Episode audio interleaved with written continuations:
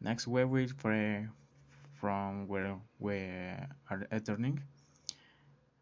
And um, well, these are the HTML fields that contain all the page and the index is the main page.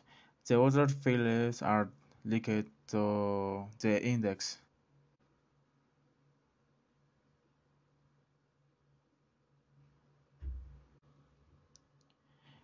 Inside this same folder we can find a folder called images and this is same images were uh, also to put them in the background.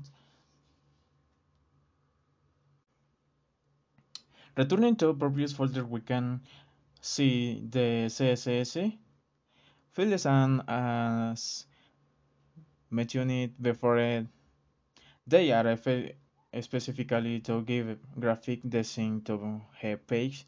In this case, we are eh, assigning design to the boxes and button.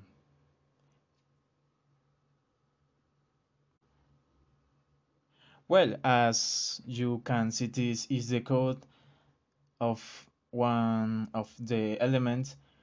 In this case, the hydrogen the table can be modified from blocks of the notice and we'll show an example. Great, great. Hello, and then the detail will be displayed. And well, that's all from us.